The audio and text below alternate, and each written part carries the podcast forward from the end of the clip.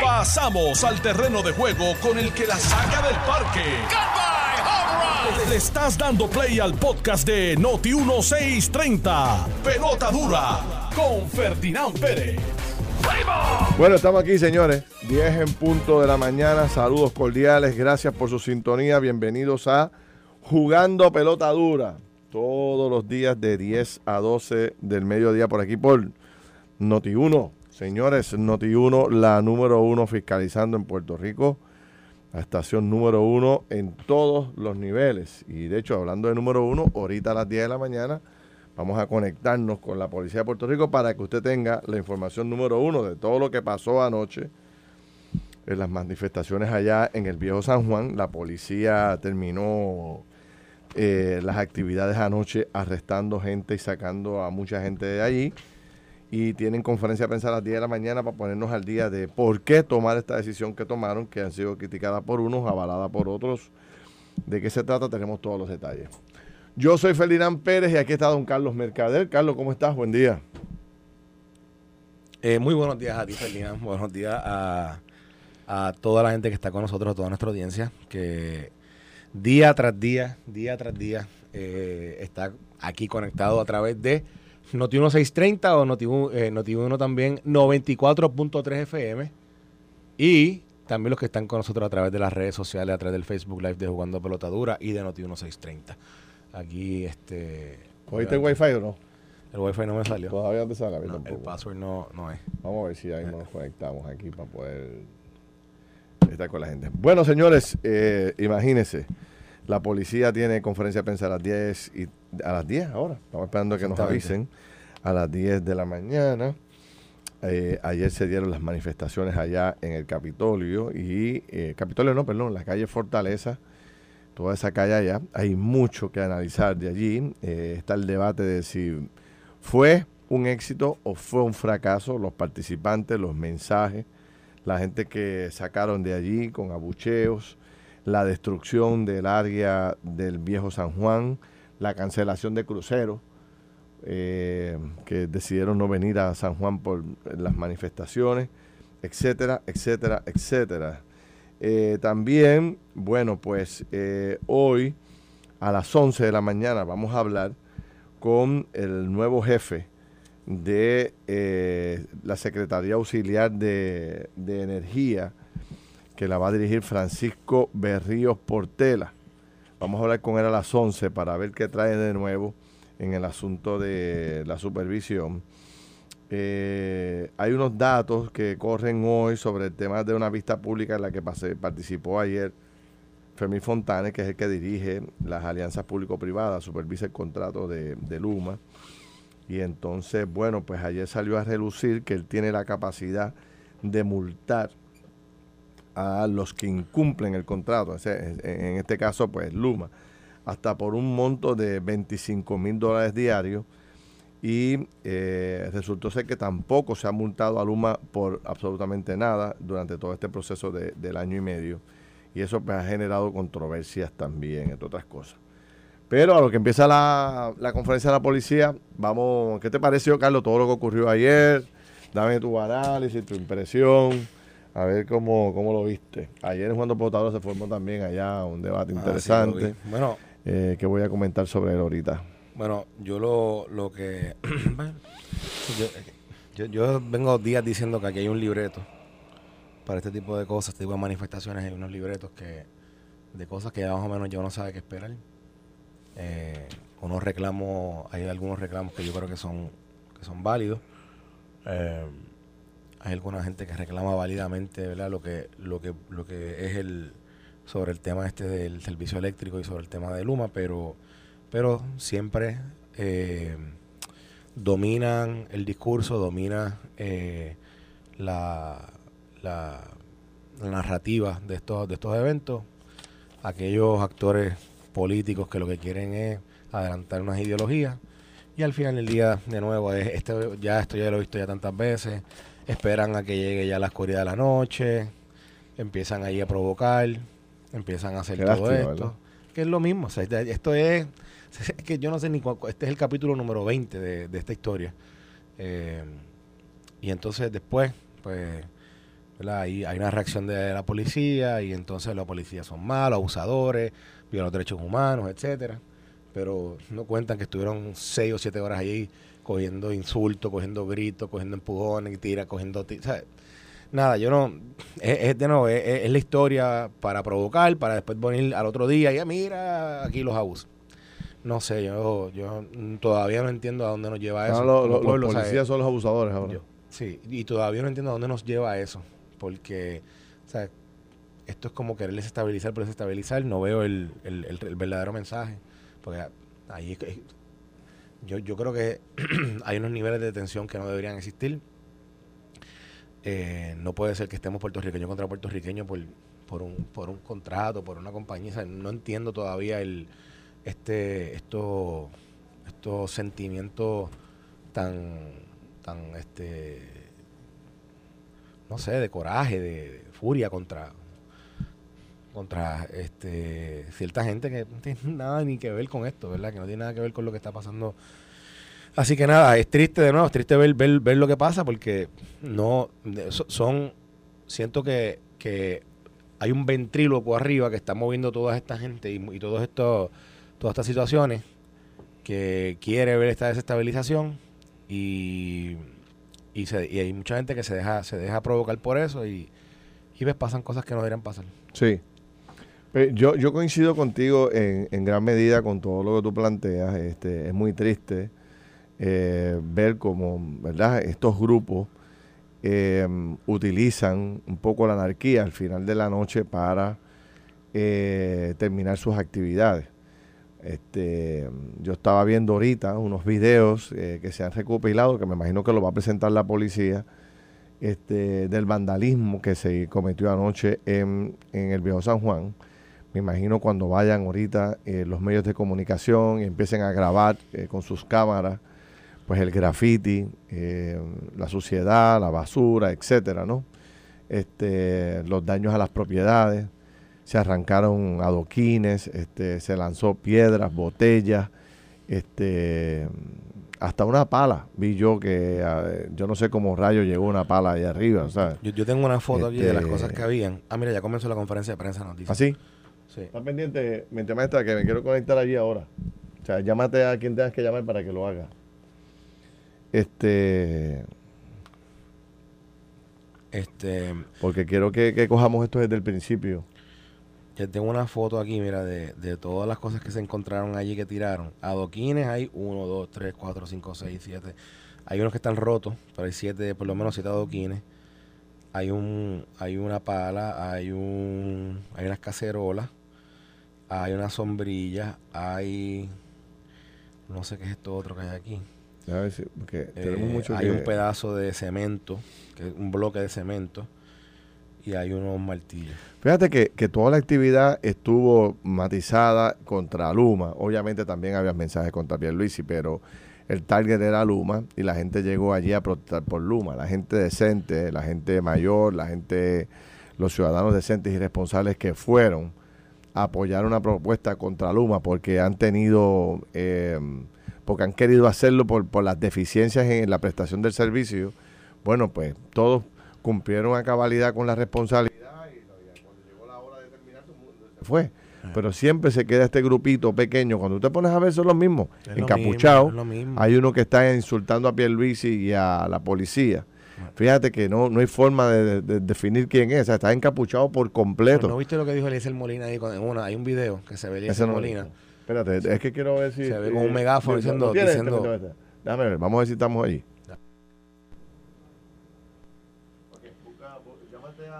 acá para ver si te pueden ayudar a conectar porque hay un video que se ve el Molina eh, parado allí en un como en una guagua como una pico se ve con un megáfono y en el megáfono empieza está como él está agitado está y entonces dice la palabra exacta no, no la tengo lo puedo buscar ahorita el video pero dice ahora vamos a taparnos las caras algo así como como era como como una... Pero él no tenía la cara tapada. No, en ese momento no, pero él como que dice, como que ahora es que vamos a... Era todavía de día. Sí.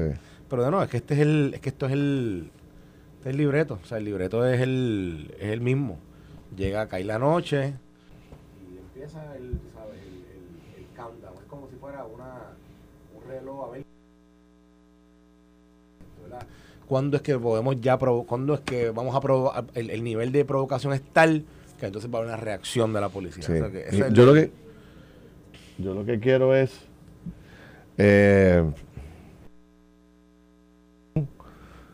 eh, que va a dar la policía hoy para justificar esta, esta operativo que se hizo anoche para desalojar el área. Yo me imagino que tienen evidencia como loco para poder este, tomar acción. Porque fíjate, eh, fíjate lo que ha pasado aquí.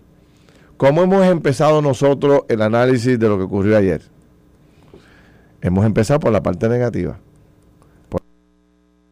por la parte de, la, de, de, los daños, cuando pudo haber sido eh, comenzar el análisis, eh, hablando de la cantidad de gente que fue, del mensaje que se envió, de lo bien que quedó, como ha ocurrido mil veces. Allí, este es un área de, de protesta histórica. Allí van los policías, van los maestros, van los estudiantes, van los empleados públicos. O sea, allí ha ido eh, gran parte de la sociedad que tiene algún tipo de reclamo a donde acude allí, porque esa es la casa del gobernante. El propósito es que el gobernante te escuche, o, por lo menos los asesores del gobernador te escuchen para que haya alternativas de, de poder este, buscarle solución o eh, encontrar alguna alternativa a la preocupación.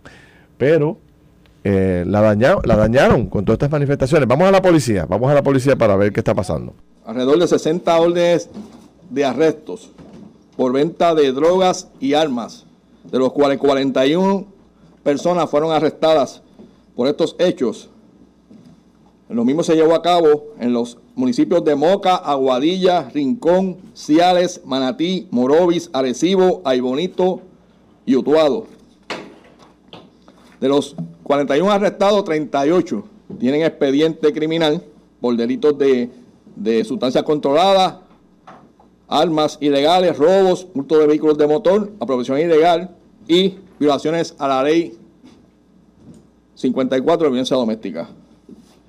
Las intervenciones forman parte de una fase de operativo 100 por 35 como parte del plan integral del gobierno de Puerto Rico y su estrategia de ley y orden en esta ocasión, ¿verdad? Decidimos impactar y trabajar en el área rural donde casi a diario se reciben querellas por parte de ciudadanos que tienen puntos de venta de drogas ilícitas cercanos a sus residencias y solicitan la intervención policíaca. Dado ese motivo, se llevó a cabo este, este trabajo cuya evidencia es sumamente contundente para, para que el mismo, ¿verdad? Cada una de estas personas que fueron arrestadas eh, se logre la convicción que todos eh, queremos. Este trabajo fue en total coordinación con el Departamento de Justicia, secretario Domingo Emanueli, la fiscal general Jessica Correa, fiscal Héctor Siaca y los demás fiscales del área de la montaña y la División de Crimen Organizado del Departamento de Justicia. A su vez, todas las divisiones de la Policía de Puerto Rico, tanto como la Superintendencia Auxiliar de Operaciones Especiales dirigida por el coronel Carlos Cruzburgo, que se encuentra aquí con nosotros, a su vez, luego de este, eh, aquí, fue, aquí se, compró evidencia eh, como marihuana, cocaína, crack, heroína y armas de fuego. En la mañana de hoy, al momento de iniciar estas órdenes de arresto, se logró la incautación de un rifle, cuatro pistolas y se adicionan dos rifles adicionales que se compraron ¿verdad? como parte de la investigación. A su vez, como parte de una combinación de diferentes unidades especializadas de la Policía de Puerto Rico. En la mañana de hoy, la División de, de Inteligencia y Arrestos de la Subvención Auxilio de Operaciones Especiales logró el arresto de Reinaldo Olmedo Huertas, individuo conocido por Tito, sumamente peligroso del área de Río Grande. Dicho individuo tenía orden de arresto con una fianza montante a 600 mil dólares por tentativa de asesinato en contra de policías y a su vez vinculado a varios asesinatos en área de Fajardo, Río Grande y Carolina. El mismo, aunque pertenece al barrio Montebello de Río Grande, estaba trabajando en la organización criminal de Barrio San Isidro en Canóbanas. A su vez, en Vega Alta, Barrio Candelario, se llevó a cabo el diligenciamiento de una orden de registro y allanamientos, en la cual se arrestaron dos personas que responden al nombre de Román, Román Ángel Bermúdez Ornedo y Miguel Ángel Santana Río, ambos de 28 años de edad, los mismos residentes del barrio Candelaria, y cuya operación dentro de la organización criminal del sector Corea en Vega Alta es de Ronen, del punto de drogas, incluso están siempre, también participan en la mesa donde se, se distribuye esta droga. Estos casos, los que, que faltan por arrestar, ¿verdad? De los de eh, restantes, se continúa su búsqueda durante todos estos días. Así que cualquier otra pregunta, ¿verdad? Dejo con ustedes al subsecretario del Departamento de Seguridad Pública, Rafael Rivera, que se encuentra aquí con nosotros.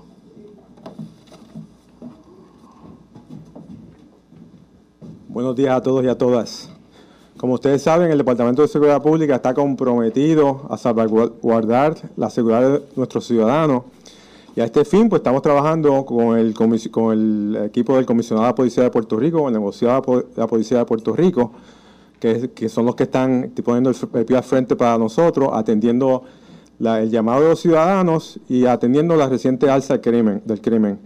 Básicamente estamos continuando los planes de trabajo, continuando apoyando y facilitando lo que, el, lo que el negociado de la Policía de Puerto Rico necesite para seguir combatiendo el crimen. Y como ustedes ven, este tipo de operativo no es simplemente reaccionando a una actividad criminal específica, simplemente eh, que a veces se hace simplemente de esa forma, pero esto es algo planeado, estructurado para poder eh, obtener la evidencia que nos lleven a casos que sean un poquito más que, que, esa, intercesión que hace la policía eh, en un momento a otro. Son cosas planeadas, estructuradas, y este plan de, de 100, 100 por 35 que está liderado por nuestro comisionado de Policía de Puerto Rico está demostrando que, es un tipo de caso a nivel mayor lo que la policía puede hacer, un poquito más estratégico para así tener mejores fines y poder este, atender eh, la, alza criminal que estamos eh, teniendo recientemente. Muchas gracias.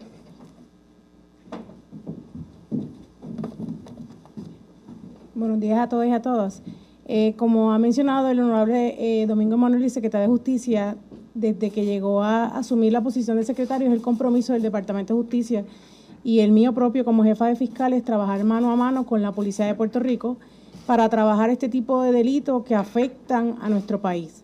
Eh, le agradezco al fiscal Héctor Siaca que continúa trabajando con el plan con la Policía de Puerto Rico, a la Fiscalía de Arecibo, Aguadilla y Ay Bonito que los fiscales mano a mano trabajaron para poder eh, procesar estos cargos y estas órdenes de arresto que se están diligenciando en la madrugada en el día de hoy. Los dejo ahora con el fiscal Héctor Siaca, eh, director de la División de Crimen Organizado, para que le explique más de, de los cargos que radicó su división.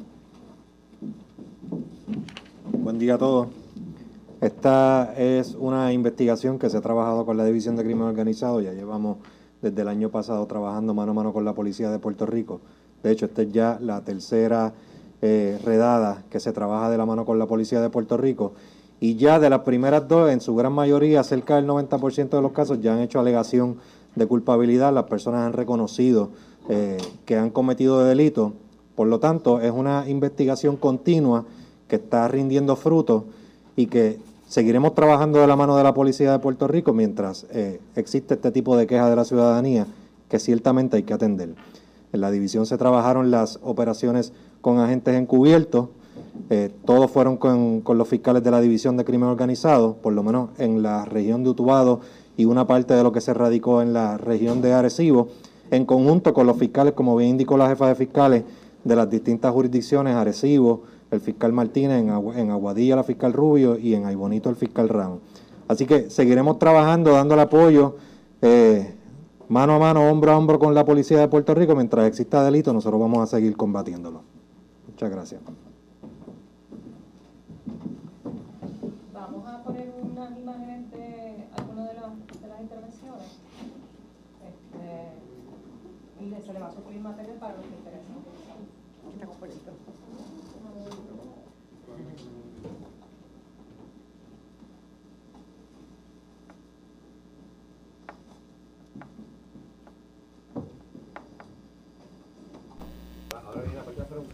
Mire, eh, estamos esperando, estamos conectados con la conferencia de prensa de la policía.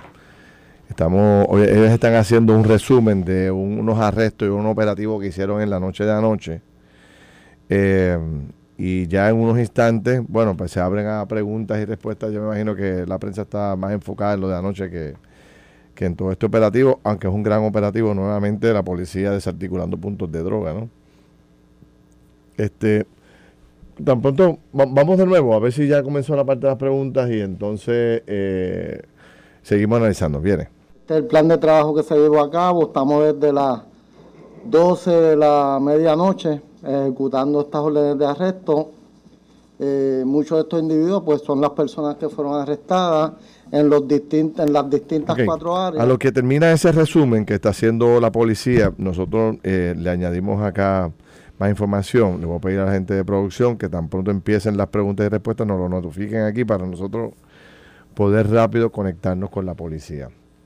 Pero comentábamos tú y yo, ¿verdad? Eh, pues que lamentablemente pues esto terminó como en, como en las protestas del, del verano del 19, rompiendo propiedad y todo ese tipo de cosas. Yo pude ver eh, gran parte de la manifestación. Eh, tengo que coincidir con la mayoría de las personas que han dicho que yo eh, se esperaba mucho más gente. Llegó muy poca gente comparado con, ¿verdad? con el tipo de convocatoria que se estaba haciendo. Había mucha gente convocando. No vi a la mayoría de los de los que estaban convocando, solamente vi a, a Calle 13, que creo que llegó con llegó, qué sé yo, 8 de la noche por ahí. eh, no, menos, un poquito antes, porque mientras nosotros estábamos transmitiendo el programa en vivo, eh, se nos anunció de que, de que había llegado Calle 13. Dentro de las fotos que pone aquí eh, Juan Costa, que es el, el el- él es el reportero de Noticel, el, el fotoperiodista. Sale De Ma- Noticel. Sí, sale Mayra López Mulero, sale ¿Hay una foto de ellos juntos? sale Residente, sale Elecer, Elecer. Déjame verla. Mira, eh, eh, pongo, ahí. Sí, pongo. sí, sí, Ok. por ahí. Esto es en la cuenta de Juan Costa. Aquí está Mayra López Mulero, ahí está ella hablando. Eh, mira si se ve ahí. La puedes ver, ¿verdad? Te voy a poner los demás aquí ahora. Aquí está Eliezer. Cuando Pues yo sé Eliezer que ellos, está- ellos, ajá, ellos Eliezer subieron cada uno a la tarima. Sí, sí. Ahí tengo, también tengo el video de Eliezer cuando Eliezer empieza a decir que había que aumentar la presión y que había que poner y que había que taparse las caras. Lo tengo ya mismito, te lo voy a poner ya mismo. Yo creo que al lado de Eliezer, ahí se ve, no, no, no. Ahí, aquí está cuando Residente llega. Yo no sé si esto es de, yo no sé si esto es de noche o de día, pero ahí está Residente con una gorra de Luma, algo dice algo ahí de Luma. Entonces eh, también está por aquí cuando arrestaron a Tito Kayak, que lo arrestaron aquí, aquí está el arresto de Tito Kayak, aquí la gente lo puede ver ahora en el Facebook. Eh, lo estoy enseñando. También está Aquí está el video de Eliezer. Actually, mira lo que dice Juan Costa. Juan Costa es quien publica esto. Juan Costa publica. ¿Qué? Eliezer Molina llama a la directa confrontación con la uniformada y lo cita. Y dice, vamos a taparnos la cara y a subir la presión. Dice parado sobre las, sobre las vallas plásticas de la policía en la calle Fortaleza. Y se ve aquí...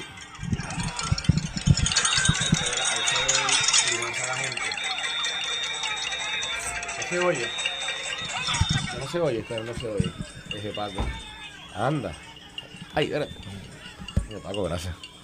Ahí, eh, ahí, ahí se ve el video, es un video de Juan Costa, del mismo, del mismo fotoperiodista de Noticel, que es quien graba a Eliezer, que este, cuando él estaba hablando en el, en el, por el megáfono, y cuando dice que había que aumentar, dice, vamos a taparnos la cara y a subir la presión.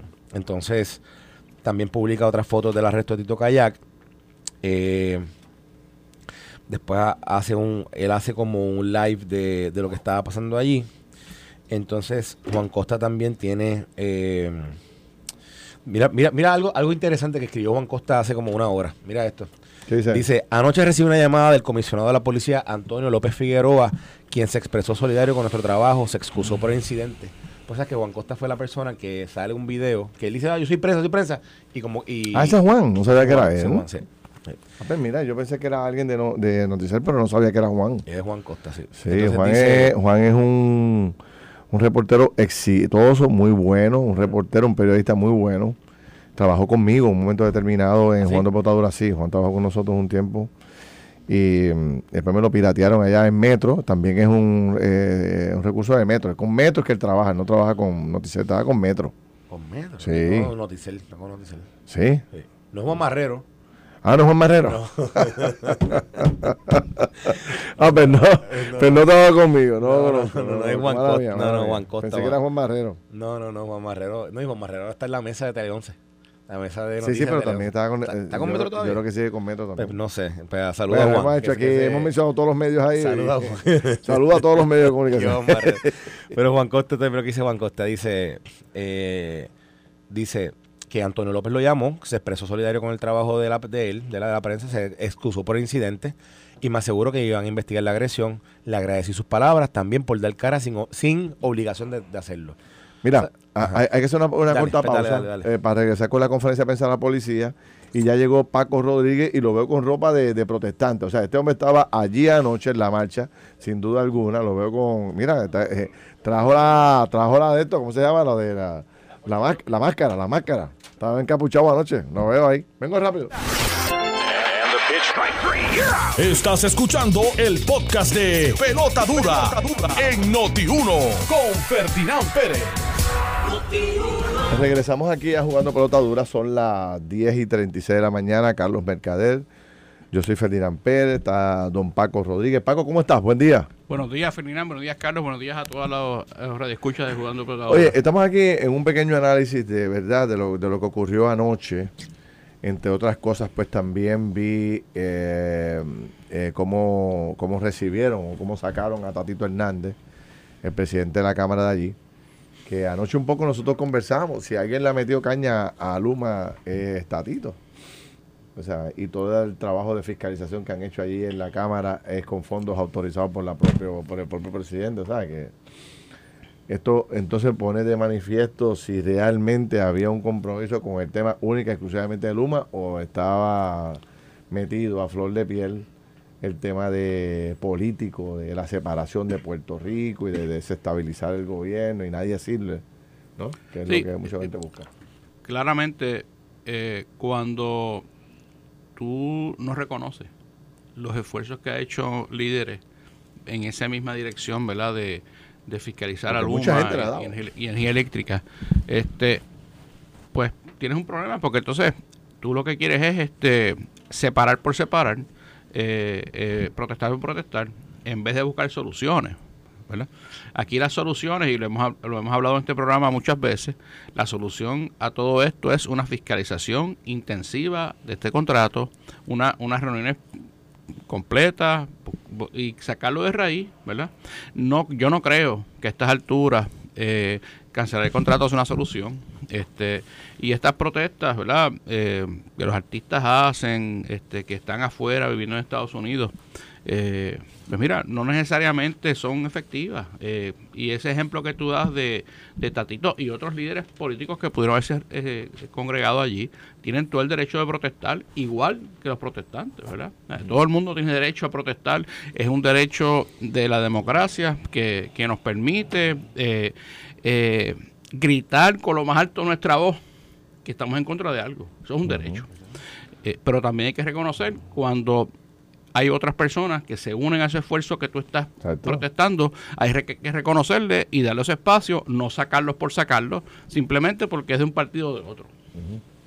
Sí, sí, la, la, la crítica contra Luma no es exclusiva de estos grupos. Es una exclu- la crítica contra Luma es, del- es de un gran sector del país, de la mayor, de una gran cantidad de líderes, de analistas, de todo el mundo. O sea, excluir ahora eh, y tratar de convertirlo en un issue de ellos, única y exclusivamente, eh, y cualquier otra persona que llegue ahora a manifestarse sobre estos temas, pues entonces lo van a tratar de esa forma, pues entonces pues, están cometiendo un error grave. O sea, todos O sea, nos- en el anoche, anoche en casa se fue la luz dos veces. Pues, ¿verdad?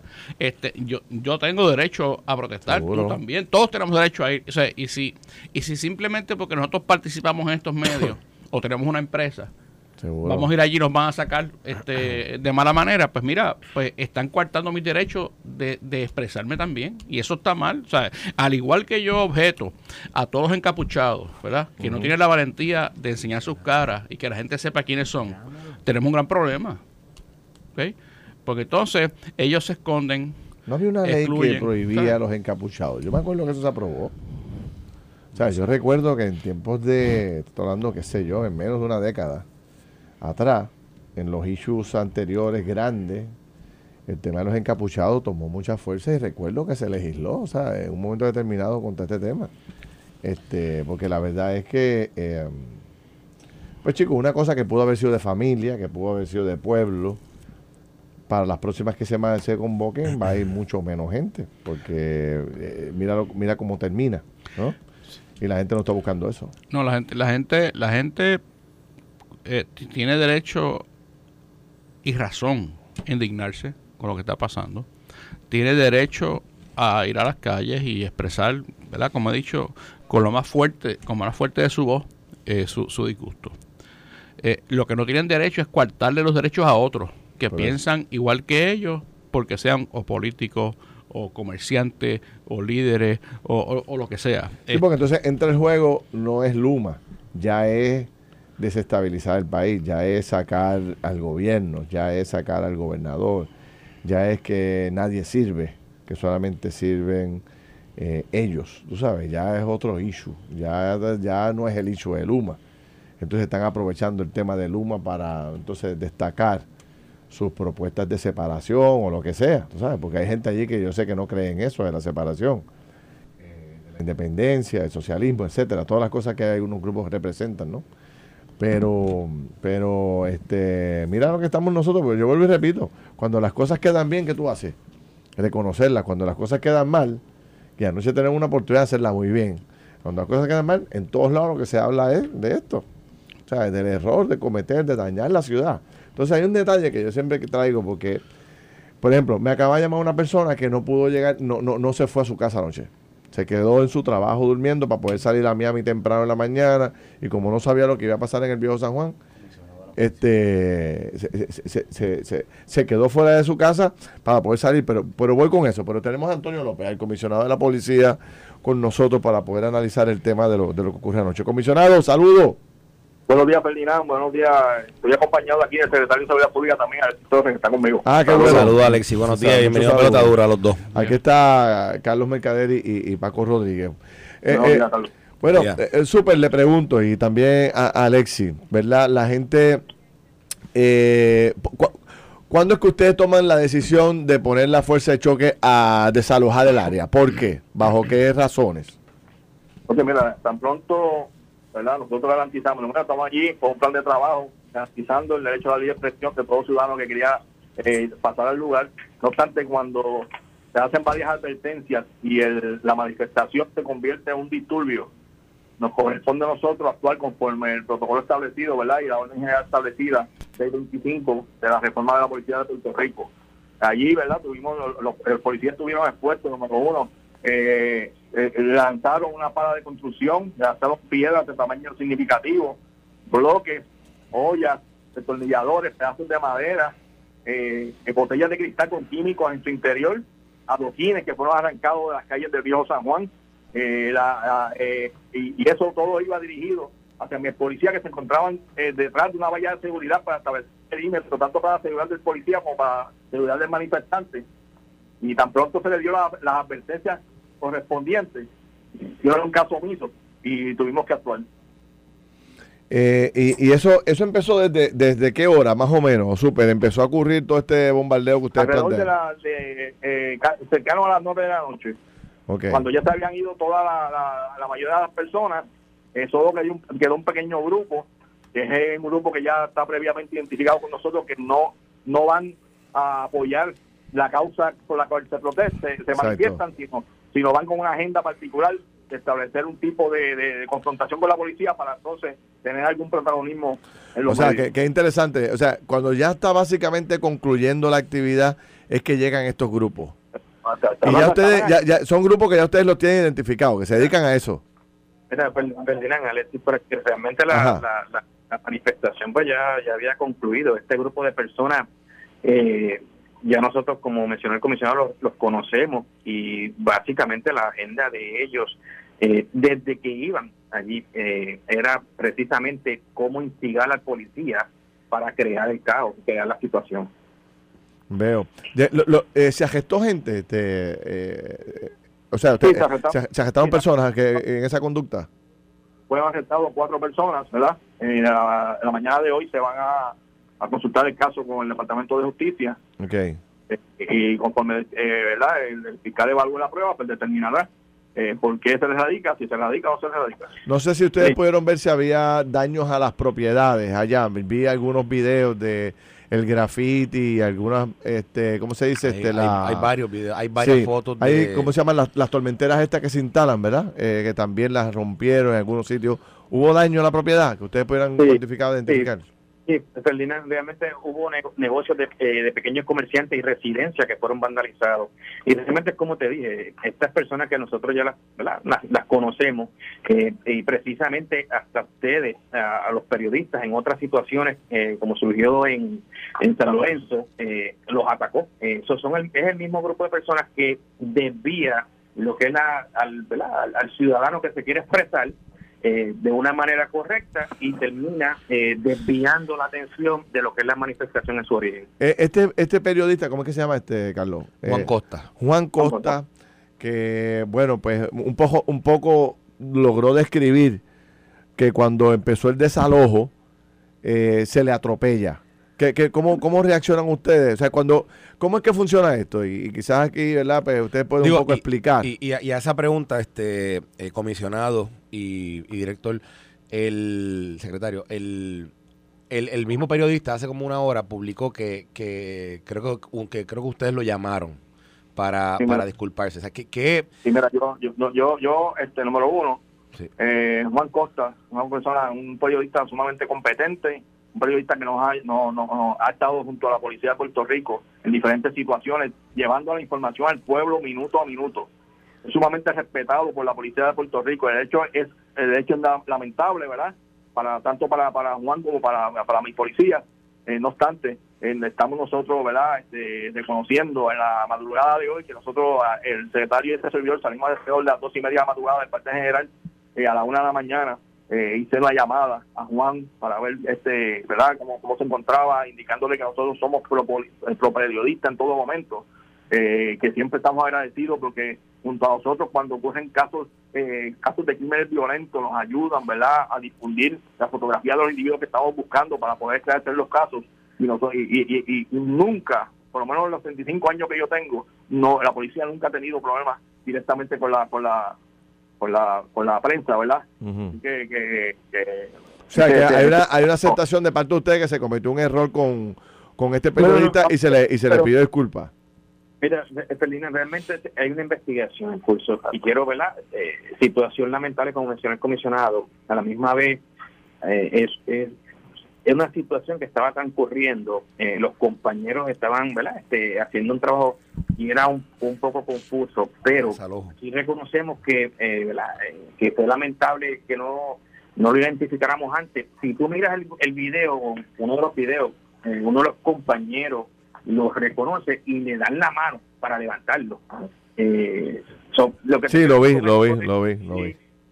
Todos estos incidentes, este, Ferdinand, tan pronto surge un uso de fuerza, todos estos incidentes son investigados inmediatamente por la, la edición de, usos de fuerza, eso está regulado por la reforma de la policía, eso es fiscalizado por el monitor de, la, de, de federal, así que, que la, la, la, el acuerdo de la reforma sostenible vino a que la policía eh, documentara todo lo que sucedía en este tipo de incidentes y eso es lo que estamos haciendo. Y Ferdinand, quiero Una- añadir ajá. que eh, el, el monitor estaba presente eh, en esa ¿verdad? en la manifestación y nosotros ¿verdad? hemos mantenido comunicación directa con él en todo momento y, y es parte del procedimiento de, re- de, la, de documentar todos los usos de fuerza. Una, una, una pregunta más, el tema de, de Tito Kayak, ¿cómo es que el Tito Kayak, o sea, yo, yo- yo vi un video él llegando hasta allí, pero como que brinca la valla esta de seguridad que ustedes establecen, que es la no valla que, que, que delimita el área para que la gente no llegue hasta los portones de la fortaleza. ¿Qué, qué pasó ahí para entender Sí, bien? no, no, no vamos, no, no vamos a ofrecer detalles porque como se, eso se encuentra bajo investigación, este, y cualquier comentario que yo haga como jefe de la policía y el secretario como jefe de seguridad pública, pues puede, puede influenciar el caso. Vamos a permitir, ¿verdad?, que el proceso se dé. En su momento, pues le Sí. damos más datos. Veo, veo, entiendo, entiendo. Entonces, eh, un, un- un último detalle, no sé si ustedes tienen, tienen preguntas un último detalle. Cuando, cuando ustedes toman la decisión de desalojar, llega, ya- llaman a la fuerza de choque y ese, y ese grupo especializado empieza a desalojar. eh, se empiezan a disparar este bolas de goma, ¿verdad? Que es lo que traen estas armas especializadas. Se lanzan eh, gases eh, lacrimógenos. Todo-. Perdóname. Eh, Se bien recortado, no pude escuchar lo último. No, le, le estaba, le estaba, me escucha mejor ahora, le estaba, le estaba preguntando que cómo se maneja, cómo es que se, cómo es que opera cuando ustedes deciden desalojar un área, que sale este contingente de oficiales eh, con armas que disparan bolas de gomas y también lanzando los gases. Eh, esto, eh, Sí, eh, eso, es parte, ajá, eso es parte del plan de trabajo que se hace cuando hay un tipo de, de actividad eh, de esta índole. Se, establece un plan, un plan de trabajo, se de- define la cantidad de personal que va a trabajar el mismo. Ya cada uno, cada uno de mis policías tiene una función particular y ese, ese es el plan que se establece, ¿verdad? En este caso, pues, el coronel Juan Cáceres Méndez, que es el jefe de la uniformada, pues eh, estaba presente en el lugar, tenía el plan establecido con, con, el- comandante de incidente también, era el comandante de eh, Santos Noriega, así que eh, el plan estaba, se estaba hallando al pie de la letra, como se llevan... y se avisa a la gente, se le avisa antes que esto va a ocurrir. Cuando, ustedes van a implementar Y esto, se, se le avisa. Ferdinand, que hay un perímetro establecido dentro ¿verdad? De, del área, en este caso que, que se estaba trabajando, que era la fortaleza. Ok. Muy bien. Bueno, pues, pues yo, yo, yo creo que, que- que la información es clara. De, ya saldrán los videos ahorita de todo lo que ha ocurrido en el viejo San Juan. Ya hay varios corriendo por ahí. Eh, me alegro que no haya ocurrido nada grave. No hay, no hay personas heridas de gravedad ni nada por el estilo, ¿correcto? Ferdinand, no te- se, está, se está cortando la llamada. Pues parece que tenemos problemas con la señal. Gracias a los dos, se los agradezco. Como quiera que sea, ya estamos en el final. Muy- Bendiciones. Gracias, gracias. ¿Qué te parece, Paco? Fíjate que eh, lo que plantea la policía es que pues, ellos hicieron su trabajo eh, y que hubo un- una, una lluvia de, de- de botellas, piedras y de cuánta cosa hay para hacerle daño a los policías. Y lo, lo, lo, lo que estábamos hablando anteriormente, o sea, que cualquier acción del Estado, cualquier acción para proteger la vida y la propiedad, estos protestantes lo ven como un problema. Y entonces reaccionan eh, eh, haciendo lo peor que puede hacer un protestante, es eh, usando armas. Y, y botellas son armas, adoquines son armas, eh, piedras son armas, este, o sea, este, dañaron montones de negocios y, y, y lo que hace es hablar mal del esfuerzo. Claro. Totalmente mal del Están esfuerzo. allí en Luma gozando, imagínate. O sea, porque es- Ya no estamos hablando de Luma, estamos hablando de la destrucción de la propiedad en el viejo San Juan, que vive gente seria, que con mucho sacrificio montan sus negocios, no pudieron operar, se los dañaron, etcétera, etcétera. Bueno, ma- imagínate, Feli, este, cada vez que viene un crucero a Puerto Rico, eh, gastan 5 o 6 millones de pesos. Y ayer cancelaron los cruceros. Exactamente.